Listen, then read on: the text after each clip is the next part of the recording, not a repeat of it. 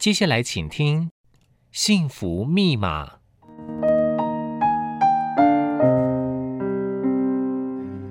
幸福不是实体，你抓不住也摸不着。幸福只可意会，很难言传。每个人对幸福下的定义也都不同。就算你以为找到了幸福，但是打开幸福的密码又是如何设定的呢？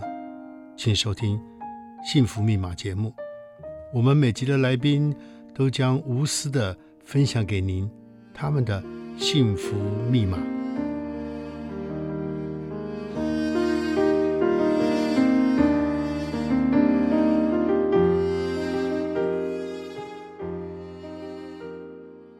欢迎收听《幸福密码》，我是主持人张光斗。我们今天邀请的来宾是彭西香先生，他是呃旅游业的一个很特殊的一个人。怎么个特殊法呢？来，我们先请他进来。来，西香你好，哎，斗哥好，斗哥好。呃呃，我想呃应该先介绍一下啊，因为西香他呃在旅游业应该很几十年了啊，所以他有一个特殊的因缘是。他会带听障的朋友出国游览，哈，所以这个今天光是这个主题就跟我们聊了啊。所以我首先要请教你啊，你是你怎么会对听障朋友产生兴趣？然后呃，听说是你是因为女儿的原因，所以能先跟我们聊这一块好不好？好啊，呃，我二女儿啊，嗯，呃，出生的时候，嗯，其实在那个时年代啊，三十几年前，嗯，老实说，乡下人也不懂小孩子是听障啊。那是到他两岁的时候，呃，有一天放鞭炮，大家都有反应，就是他没有反应。啊，那我们那时候才觉得说，是不是他的耳朵有问题？嗯嗯，所以才带去医院检查，才知道他是重度听障。哇，所以两岁他，我们当他两岁，我们知道的时候，其实在我们那个乡下，我们根本也没有这个经验，所以我们也是觉得。束手无策，嗯，然后在那个年代你也知道资讯不普及嘛，没错，所以也很难去搜寻，嗯，所以只好去东问西问，嗯，但是偏偏资讯又不足，嗯嗯，所以我们只能去问卖助听器的公司，说如果碰到这个案例应该怎么办，嗯嗯嗯，所以在那个年代，实际上其实说真的啦，因为。我们的家族没有这样子的的疾病史，是是是，所以突然间碰到这个，其实对我们来讲，的确是真的是措手不及。是，不过也还好啦，在那个时候，有很多学校的老师有及时的帮助，所以让他在受教育上面来讲，我们也也也也要感谢这些老师们。嗯嗯。不过现在回想起来，我对二女儿实际上那时候我很矛盾。嗯。为什么她年纪很小，三岁四岁，我们就要把她白天送去。这个专门训练口语表达的老师家里，嗯，然后你也知道，那么小朋友那么小，他怎么有可能可以好好的待在人家家里？是，所以变成是每次去他就哭，然后我们就要安抚，然后到晚上要带回来。嗯嗯嗯。那为什么要这样子做？因为我们有听特殊教育班的老师跟我们讲，嗯，说我女儿虽然是重度听障，但是最好从小还是要让她训练可以带着助听器以后，能够可以练习口语表达啊。那将来这样的话。手语也会，口语也会，嗯嗯，那这样的话比较能够接近社会，嗯嗯，啊，比较具有竞争力，嗯，那我也很感谢这位特殊教育的老师给我这样的一个帮忙跟跟跟跟协助，嗯，所以让我们找到好老师，嗯嗯，来来训练我的女儿。嗯，后来真的也是可以口语表达，也可以手语。哦，哎，所以现在这样想起来，其实，在那段时间我们也度过了啦。其实，在她成我女儿的一个学习成长历程，一直到小学、国中，到了高中，我们才。安定下来，对，不然的话，实际上那一段时间对我们来讲，我们真的是也不知道怎么办了。嗯，哎，因为我住在很乡下的地方，对我们来讲，又没有这样的家族病史，嗯，所以对我们来讲，的确是很很很很措手不及。那个时候应该有聋哑学校了，可是又太远了，对不对？有，对，有聋哑学校的，真的很远，嗯，距离我们家也很远。那我们那时候也没有想到说要把他送到聋哑学校啊，因为。聋哑学校说要住校啊，那我没有想到说年纪又那么小，嗯，又住校，对，所以其实我们心里很纠结啊，嗯，非常的纠结，所以所以呃，为了这个啊，嗯，我我我们还特别去找到专门在教这些重度听障小孩子的老师，是是，后来我们还情商老师看看小我女儿小学一年级的时候，嗯。就直接住在老师家里。老师家，啊、对，然后礼拜五晚上再去把他接回来，然后礼拜天晚上再把他送回去老师家里。嗯嗯嗯，这样子也经过了三年，所以现在回想起来，我我的二女儿，诶，小一到小三这三年当中，嗯。每次只要礼拜天要把他送回去那个老师家里，嗯、我女儿就哭啊什么之类的，嗯、所以现在回想起来，嗯、真的心里很难过。啊啊啊！不过也没有办法了，因为那个时代确实你刚刚讲的，是因为资讯也不发达，对对，对，然后要要寻要寻求一些。一些意见、意见跟看法也不是那么容易的事情啊，是，不过能够这样做也不容易。那他现在怎么样？现在很好了，现在哈，嗯，他也接受正规的普通教育，对，小学、国中、高中，嗯，到大学他都接受普通的教育，哦，所以也真的不错，也台中女中毕业，哇，哎，然后台南大学，哦，哎，社会教育系，哇，那所以现在也在高雄大学教务处当一个行政职，哎，所以也是终身的有终。生的职业，嗯，那这样的话，对我们来讲，我们身为父母，我们也安心了。那当然，那一定的，那一定的，是是是。那因为这样子，所以说你，那你就什么样？你怎么会想去带 这个听障朋友的旅行旅行呢？这个真的哦，要跟董哥说明一下，就是说，怎么会跟听障者的旅行有有有牵连？是因为我女儿是听障嘛，嗯，所以她的朋友也就是听障为主，是。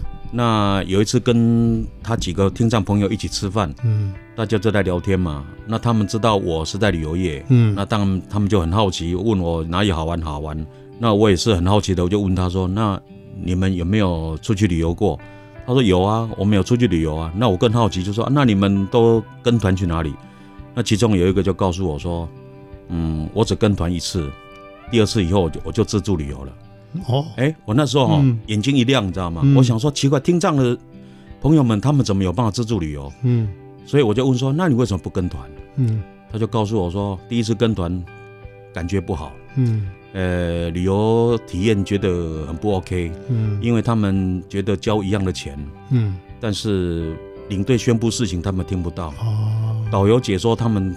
听不懂，也听不懂，嗯，所以他们根本出去的时候就是一片空白，嗯嗯，只能自己看，嗯嗯嗯，然后那时候你也知道也没有手机嘛，是，所以老实讲也没有办法 Google 景点了，是，所以他们就说他们每次跟团出去的时候就感觉是一片空白啊，然后偏偏就是交一样的钱，哦，所以其实你知道吗？那一句话哈刺痛了我，嗯嗯，为什么？因为那时候我已经从事旅游业二十几年了，嗯嗯，就是他那一句话说。我们交一样的钱，但是我们没有得到应有的福利。嗯嗯嗯。所以这句话呢，让我感觉，是不是我们都只太在乎大众？嗯嗯。我们对于小众这方面，我们忽略了哈，忽略了，完全忽略了，完全忽略了。所以那个时候呢，我就觉得我有必要来为这些听障朋友们来做一点事情。嗯。所以也因为这样子，所以我就开始去研究，怎么样来帮助这些听障朋友们能够好好的去参加旅游，然后变成。而且得到一些旅游的乐趣，是太好了。我想，呃，嗯，今天这个主题，我觉得应该对我们听众朋友来讲，应该都是首闻哈。因为第一次一听到你你在带着听众朋友出国旅游，我我第一个反应就是，哇，那这个安全问题很重要哈。所以这个第一个反应就是这个，所以这种压力一定这个非比寻常哦。所以我首先要请教你，带听众朋友们出国旅游的时候。应该要注意哪一些事项，能够才能够保佑他们、保护他们平安无恙？OK，嗯，我想这分两方面来说明。是是，第一个就是要先让他们能够沟通没有障碍，沟通没障碍。对，嗯嗯。那第二个就是让他们能够安全的旅游。嗯嗯嗯。那先讲为什么要安全旅游？因为他们听不到，是，所以过马路。对，要很小心。对，因为车子按喇叭，他听不到，听不到。嗯嗯。所以过马路啦，行进间呐，我们都一定要保护着他们的安全。嗯嗯。哎，以防止有什么样的意外发生。是是。那还有就是因为有时候在集合啊什么之类的，嗯，如果那个指示下达的没有很落实啊，那他们万一没有很了解，嗯嗯，可能时间漏掉了啊，或者是地点忘了，嗯嗯嗯，那所以在集合的时间跟地点上面呢。呢，就可能没有办法来配合。嗯嗯。所以在这方面，的确我们要很仔细，务必做到一个一个盯，是。一个一个问，嗯，甚至于都要一个一个去确定他是不是知道在哪里集合，几点钟，哎，还有包括每一次的集合，我们都清点人数，包括每一次的过马路，我们都是要，就好像那个幼稚园的老师们在带着嘿小朋友过马路一样，马路一样，嗯，要拿个旗子，对对对，一定要拿着旗子，而且都一定要瞻前顾后，一前一后都要有人看着，是，所以这是在安全上面来讲，我们会比较在意的，因为他根本听不到，是是。那第二个是刚刚一开始讲的，就是沟通上面要无障碍，这个是整个带他们出去旅行最主要的精髓所在，嗯嗯，哎，当初会。专门要带他们出去旅行，就是为了要让他们能够真正有享受到旅游的乐趣。是是。那所以我们总是希望他们在参旅游的时候呢，能够知道景点的导览解说，嗯，也能够知道旅游点的有趣的地方在哪里。对对。那其实就是希望他们的旅游体验呢，能够更多丰富、更更有趣。是是。所以在这样情况之下呢，我花了好几年的时间呢，去研究，嗯，这些听障者。在导览解说的时候，嗯，要注意哪些细节？是，所以其实我也经过了好几年，一个一个去问，一个一个去，每一次每一个旅游团回来以后，我都用问卷啊，或者是直接用焦点访谈啊，来跟他们谈有没有什么需要来协助他们的。对，改进。后来也因为这样子呢，我们也得到出一些结论。譬如举个例子，嗯，呃，因为看手语的人。嗯，解说的人，你必须要能够让他看得到你的嘴巴、你的眼睛、你的手。是，哎，那包括在游览车上面，哪怕是白天，是，我们都希都要求拜托司机大哥们要把灯打开。哎，因为打开才有办法看到手语。对，哎，那包括那个位置的座位安排，嗯，哎，那个要还有一点听力的，都让他坐前面。前面。那如果是要专门看手语的，就坐后面。嗯嗯。那还有包括。行进间我们就不导览了，因为行进间导览危险。再来，行进间导览他们也没有办法专心看我们，所以我们都是定点式的导览。是是。还有包括就是旅馆里面呢。很多饭店的旅馆的房卡都只有一张，啊，我们都我们都拜托饭店要给我们两张房卡，嗯嗯，为什么？因为万一有一个听障的朋友下来 Seven Eleven 买东西，然后买完东西上去以后，他就算按电铃敲门，里面也听不到，对，所以变成每个人都要有一张卡，嗯嗯，哦，那。所以举凡这些所有的沟通无障碍的再设计，嗯，都是利用好几年的时间，为了就是要让他们在旅游当中，嗯，能够知道我在玩什么，是。能够知道景点的来龙去脉，是。能够知道在旅游当中有什么样的过程跟体验，是。这个方面呢，是我我我一直希望能够带给他们的。是是是，所以那从一开始到现在大概多少年了？哦，从二零一二年开始，二零一二年开始到现在十几年了，十几年了。嗯，这这十几年来，老实讲，刚开始的时候，其实我也在试。嗯，那对很多听障朋友来讲，他也觉得这是一个很新鲜的一。个处理方式。是，因为以前他们没有听过嘛，嗯嗯，因为以前他们没有听过说有专门是要带着听障朋友出去旅游的，没错没错。所以刚开始的时候，其实我们是从泰国开始，然后韩国，嗯，然后慢慢的澳门，然后马来西亚，然后日本，然后才开始慢慢的，因因为好像在听障圈里面呢，诶。他们都叫我鹏爸，他们都说听障圈里面的鹏爸专门带听障朋友出去旅游啊、嗯、啊，这样一个品牌，嗯，好像有开始了，嗯，所以他们也慢慢的觉得，只要我有发布要组团，啊，他们就会慢慢的参加，所以后来我们就。包括连澳洲也办了，然后土耳其也办，埃及啊、意大利啦，哈，哎，都办了。那所以到后面呢，呃，要不是疫情哈，要不是疫情来，实际上现在几乎每年呐都会办个很多团。哦，像疫情前那一年哈，光埃及就办三团。哇，哎，吴哥窟就办三团。哇，哎，这个这个每次一开团哦，然后这才一天哦就秒杀，然后报名太多，我们就临时再开团。哦，可见哦，从这里就可见他们的有需求。对对对，他们真的有需求，是，所以也因为这样子，就让我感觉，嗯，我不能够停顿，我不能停止，我应该还是要这个再替他们多做一点事情。所以你要把自己身体照顾得很好才行。有有有，他每次这样，他每次这样告诉我，要很勇健才行哈。对对对对。所以你一般出去大概多少人？然后大概你要多少工作人员协助你？呃，是这样子的哈，我一般是这样的，我每一次每一团都是我亲自带团，是，然后我都会找一位以及证照的手语翻译老师，OK，哎，然后跟着我一起去，是，然后每一次的旅程都是我亲自策划，是，包括行程安排我都重新规划。怎么说呢？因为一般市面上的大众行程不一定适合他们，没错。我举个例子，嗯，今天如果进到一个乌漆抹黑的地下洞穴里面，嗯。那老实讲就没有办法导览解说。啊，你这你这手语他也看不清楚，他看不清楚，他看不清楚，所以我就会衡量。这样的行程是不是很重要？嗯，如果在整个的行程架构里面，它不是一个举足轻重的一个景点，嗯，那我可能就会用替其他替代的方式，哎，譬如说这样子。那还有包括每一个行程的动线，嗯，我也都必须要自己亲自带，因为我知道在哪个转弯点或者在哪个地方，他们容易走丢了，啊哎，这些都是我自己，所以每一次出去都是我带一个手语老师，我们两个人来服务他们。OK，哎，是这样子，嗯，对，你。刚刚有讲过，就是呃，对听障朋友来讲的话，不只是手语，还有唇读唇，读唇，对对，读唇。语，然后还有眼神，眼神，眼神，还有肢体语言，肢体语言，还有口述，对，所以其实他们是有好多种的沟通方式，是，哎，那手语的专门喜欢跟手语的聊天，会口语的口语，那也有听障朋友是手语跟口语都不会的，那只能靠什么？只能靠笔谈啊，只能靠笔谈，是，那就算笔谈。懒得笔谈，他们有时候也会用肢体语言啊，哎，所以其实他们自己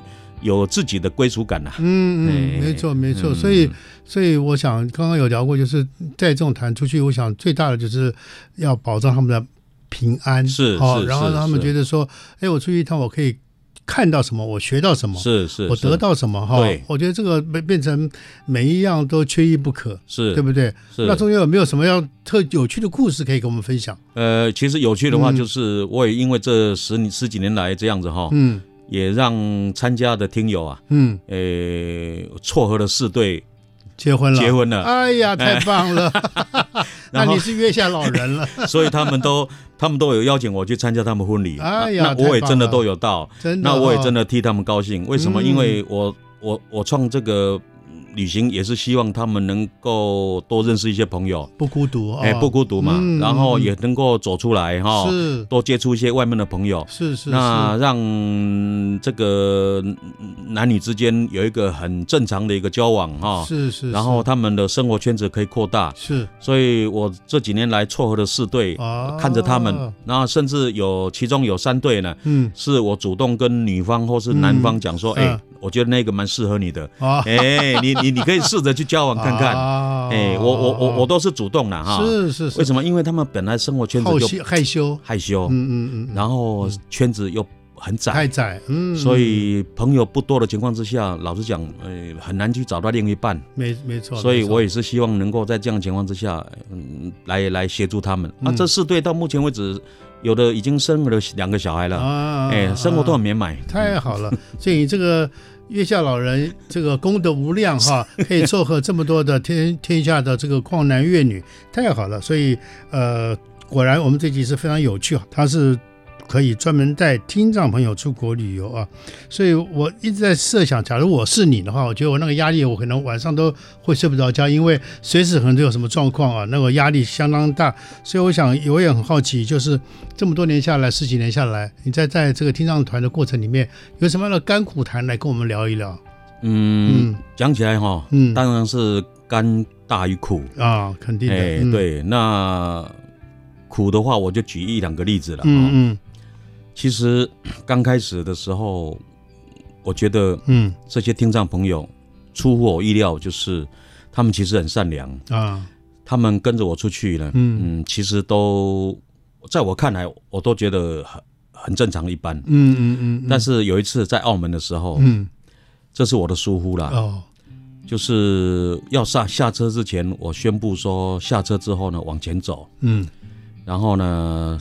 经过五十公尺左右呢，我会在一个空地的地方等大家。嗯，那我疏忽是因为那个时候是我刚成立这个听障旅行刚开始办，是，那我也疏忽了，所以我一下车以后呢，我就只顾着自己往前走。啊，嗯，就走了快五十公尺的时候，有一个空地才有办法集合。嗯嗯嗯，一点人少了一位。啊，这个这少了那一位以后呢，我心里就开始紧张了，紧张了。为什么？他偏偏是完全是聋人。哎呀，他，所以我第一个感觉就是他应该是没有跟上。嗯嗯嗯。那偏偏我们又是在澳门最热闹的街道。哎呀，所以我那时候就跟手语老师说：“麻烦你跟大家讲，在这里等我。”嗯，我就照着原路用跑的去找。那因为那个街道人很多，我我根本没有办法跑。所以我我只能一直跟大家讲借过借过借过，但是我实际上我已经很紧张了，我非常紧张这一位小女生，嗯嗯，她会不见了，是是是。那我的第一个感觉就是，我们下车是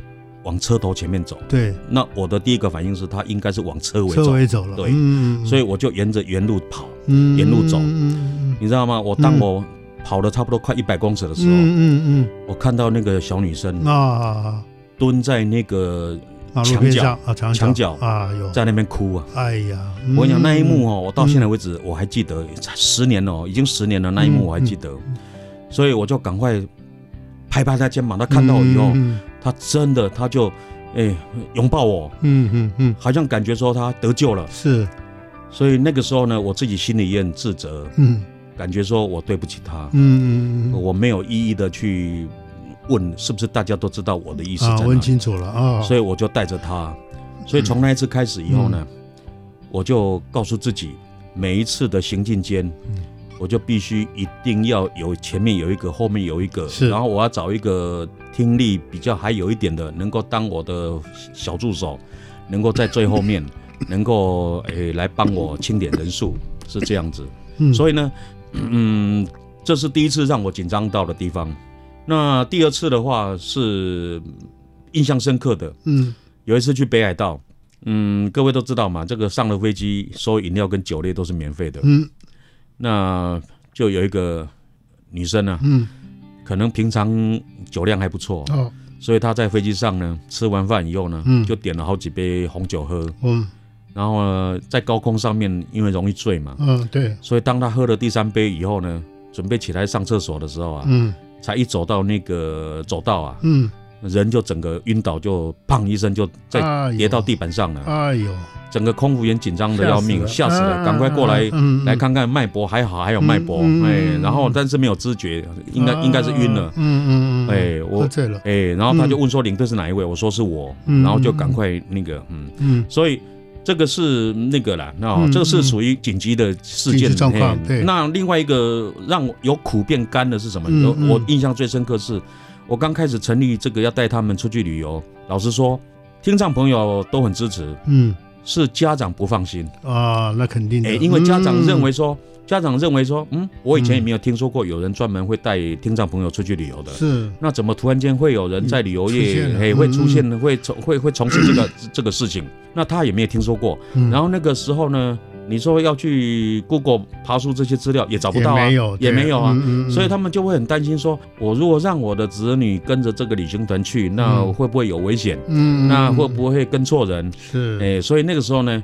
诶，每一次我只要这个组团开放讯息了，嗯，呃，通常都会接到很多家长直接打电话来问我，嗯嗯，我是谁啊？哎，为什么要办这个？要身家调查？哎，要身家调查？哎，啊，那我是干嘛的？哎，那我怎么样？怎么样？怎么样？怎么样？哎，都要问一大堆。那所以呢，我就必须要一一的去跟他们解释我做这个的目的在哪里。嗯，所以有的家长放心了，就直接把子女交给我了。是，但是刚开始的前两三年，嗯。每一团都有家长带着子女来参加我的团啊，就是他们不放心，嗯，他们真的非常的不放心，是是是。啊，但是呢，有苦变甘，就是在他们参加第一次以后呢，当要结束的那一天，就有家长告诉我了，他说：“彭爸，以后我的子女。”我都会让他单独来报名参加你的团，嗯，因为我跟过你的团以后，我知道你是真的有替我的小孩子在着想，他们的旅游乐趣，是，所以你也可以把他们照顾得很好，所以我也很放心，哎，所以老实讲，从苦到甘，这个是我觉得最幸福、最甜蜜的滋味了，是，因为从一开始要取得家长的体谅跟能够接受，是，实际上在这三方面，我的确要花很多的时间跟精神下去，嗯嗯，是，没错没错，那所以压力。就像抖哥您刚刚讲的，有没有压力？有，这比一般团压力太大了。你你看，一般正常人参加旅游团都会有不同的需求，对，更何况是这些听障的朋友们，他们的需求，嗯。更不一样，是，所以再加上他们的沟通模式又有分为手语、口语、笔谈、肢体语言，哇，所以有那么多种的，每个人有不同的沟通方式，所以在这样情况之下，我们就必须要去考虑到如何跟他们沟通，而让他们在旅游当中沟通没有障碍。是，嗯嗯嗯嗯，所以呃，可以想象一些父母啊，因为开始不放心，所以可能要跟着你走一次。所以之后就完全可以托付给你了哦。是是，我想这个也能够用实际行动来换取这个听障朋友的这个家人对于你的认同。我想这个需要拿出实力来啊，这个很重，对，要很重要，对不对？对，他这个要要经过考验才行啊。没错。我想你刚刚讲那个那个那个小女孩在澳澳门走走丢那一次，我想那个会吓到我，到现在为止我都还没有忘记那个画面。肯定的，我想对您来讲是一个。难以磨灭的一个印象，所以就变成以后就变成这个就变成你很重要的一个耳提面命的一一个一件事情，是是，对不对？是是。因为带团出去那么多人，只要有一个人出现问题，哇，这个不得了哦。是。这个、所以也从澳门那个事件以后，我从下一团开始以后，我不止手语老师手语的翻译，我还自己带一个白板。还带白板笔，我把那个时间地点我都写好以后，哎，我要秀出来给所有人看，我要务必让他们都知道我的 我下一步要做什么事情。所以我从那一次开始以后，我每次带团，我白板跟白板笔都随时预备的。啊，时间啊，这个就是就这个就是经验的累积，对对对不对？哦，可以想象。所以呢，那我就又好奇了。那假如说，因为你现在这个做听障做出大家已经是知已经知道做出门道来了，所以如果其他的，比如说。呃，视障或者是身障的朋友是要跟你说，哎，那能不能请你也带我们去去玩呢？那你会怎么来思考这件事？呃，其实，在疫情之前，我就开始思考这个了。嗯，那个时候就有思考说要带身障，就是肢体障碍的。是，因为肢体障碍的现在目前在我们台湾来讲还是大多数，是有将近四五十万人。是是，老实讲，听障只有十二十二万人。十二万人。对，那我当初会对关注听障，当然是因为女儿的关系。没错。再来就是因为我发现听障的话，行动力自如。嗯。哎，所以外观看起来他们是跟一般人是没有两样。嗯嗯。那身肢体障碍的话，就是我们。一眼就可以看得到，但是他们就是行动比较有障碍。对，所以其实，在疫情之前，已经有身障团体来来找过我，是是，因为他们有听说过，在听障旅行里面有一个彭彭爸专门在带着听障的人出出国，嗯，所以有有身障团体已经有来找过我，希望我能够也带他们出去。嗯，那其实，在疫情之前呢，我那时候就是在在开始琢在想这件事，对，我就在琢磨说，嗯，那可见他们也有这个需求。对，哎，那我心里就在想啊，但是呢，我。评估以后，我就在在想，我必须要经过一段时间去研究规划。对，第一个必须我必须要克服，在国外是不是哪一个国家，他在这几天当中都一定都有那个富康巴士啊啊，能够让他们上下这个轮椅的。对，没错。哎，还有他的旅馆是不是无障碍空间都有？那旅馆是不是不用搭电梯或什么之类的？嗯嗯。哦，还有包括旅游景点上下阶梯。嗯。所以其实。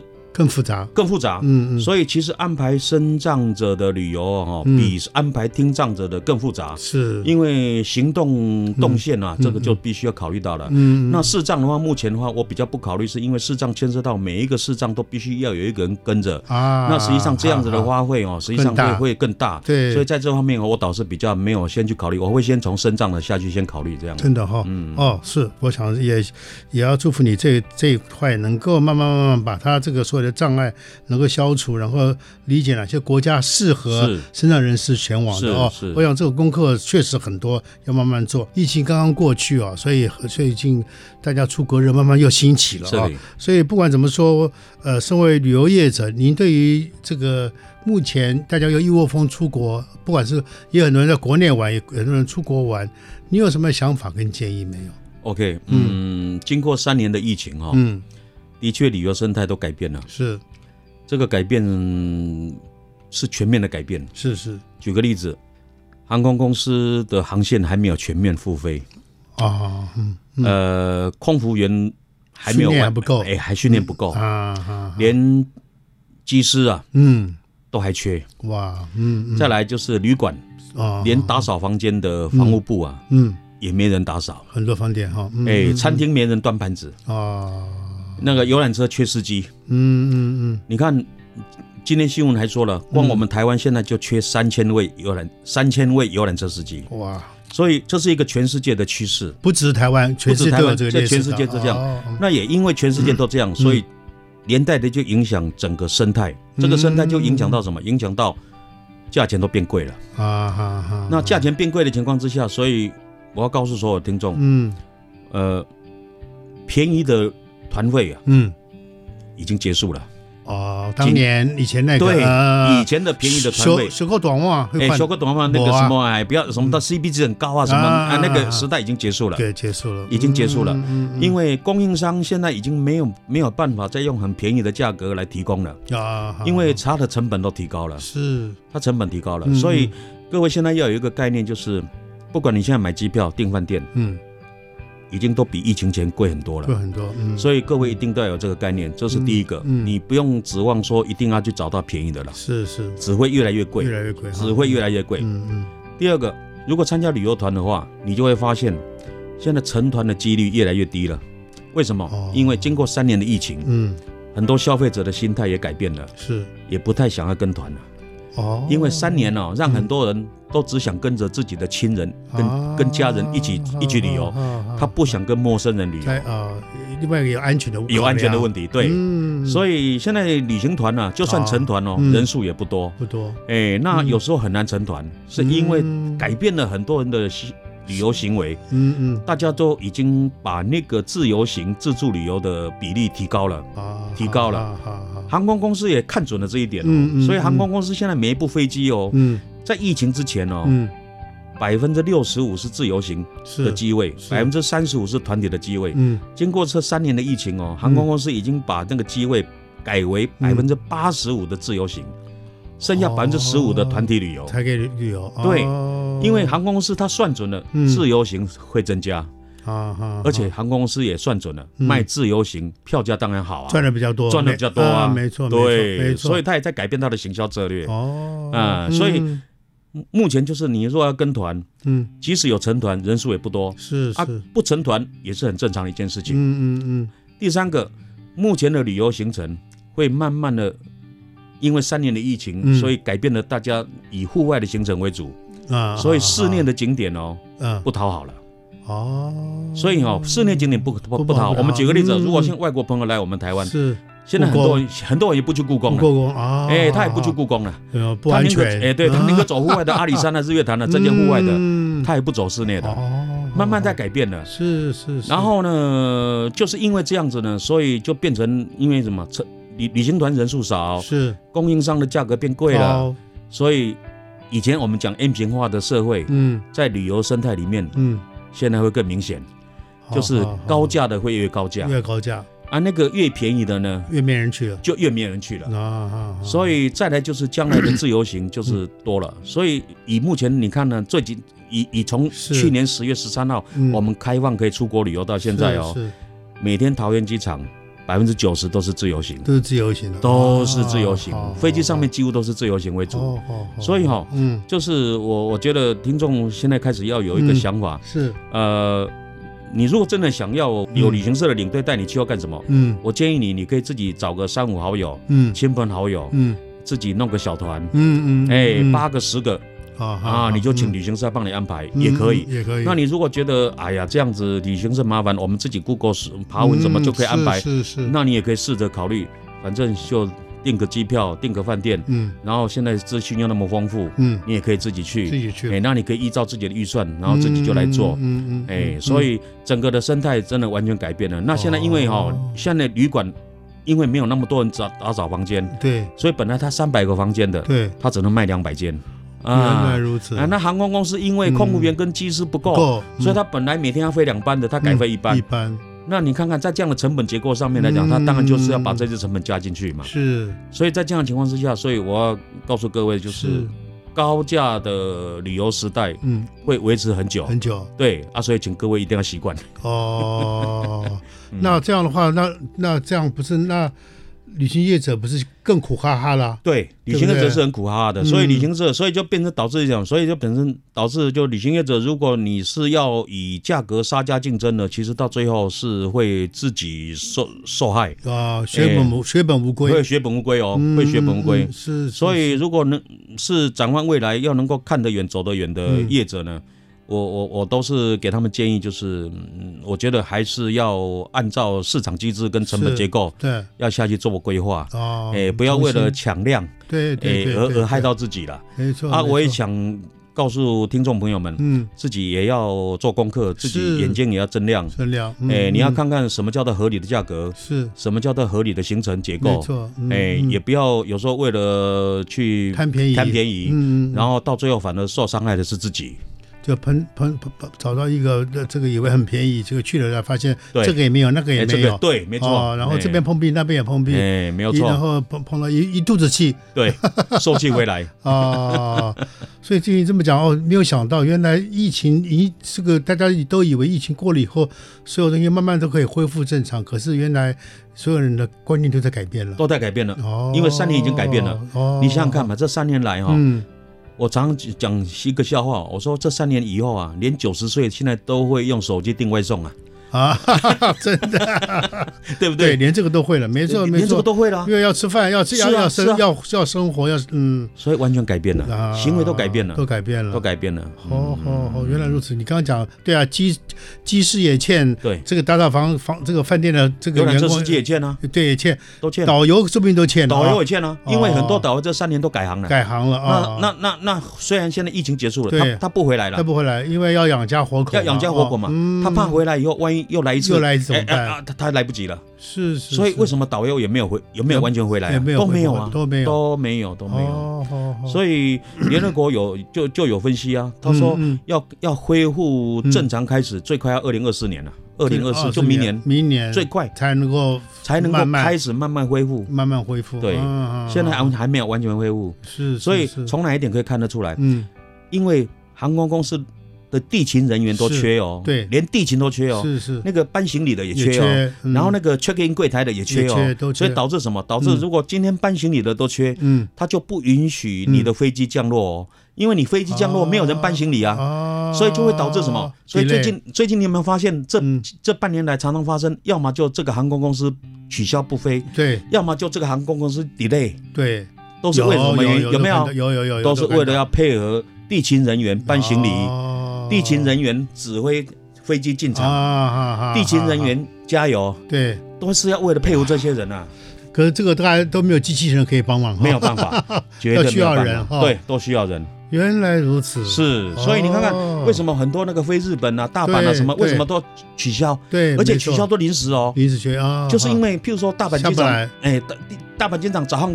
临时宣布跟你跟航空讲说，我今天中午没有没有人可以搬行李，所以你飞机飞过来，我没有人可以坐，哇，所以他临时要取消，所以我就说，听众朋友们，你们一定也要习惯，在目前这一两年内哈，是是是，可能随时会有这样的情况产生，所以我在这边很诚恳的建议，嗯，每个人旅游一定要购买旅游不便险。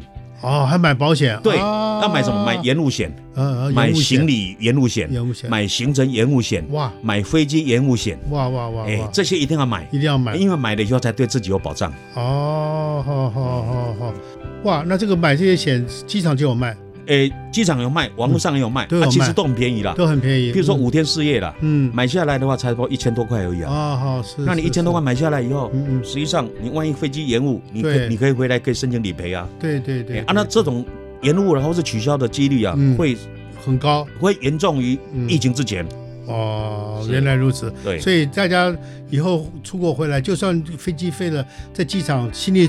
等这么久会生气，你不要生气，因为人不够。对，你有飞飞回来就不错了。对，真的哈，所以我们就要了解整个的生态以后，就反而可以调整自己的心态。对，哦，只要平平安安出去，平平安安回来，就感谢老天爷了。当然，当然，当然啊，好，太好了。所以今天非常感谢这个彭爸来做我们节目，然后听到让我们听到很多分享了很多感动的故事，当然也让我们学到了很多新的经验。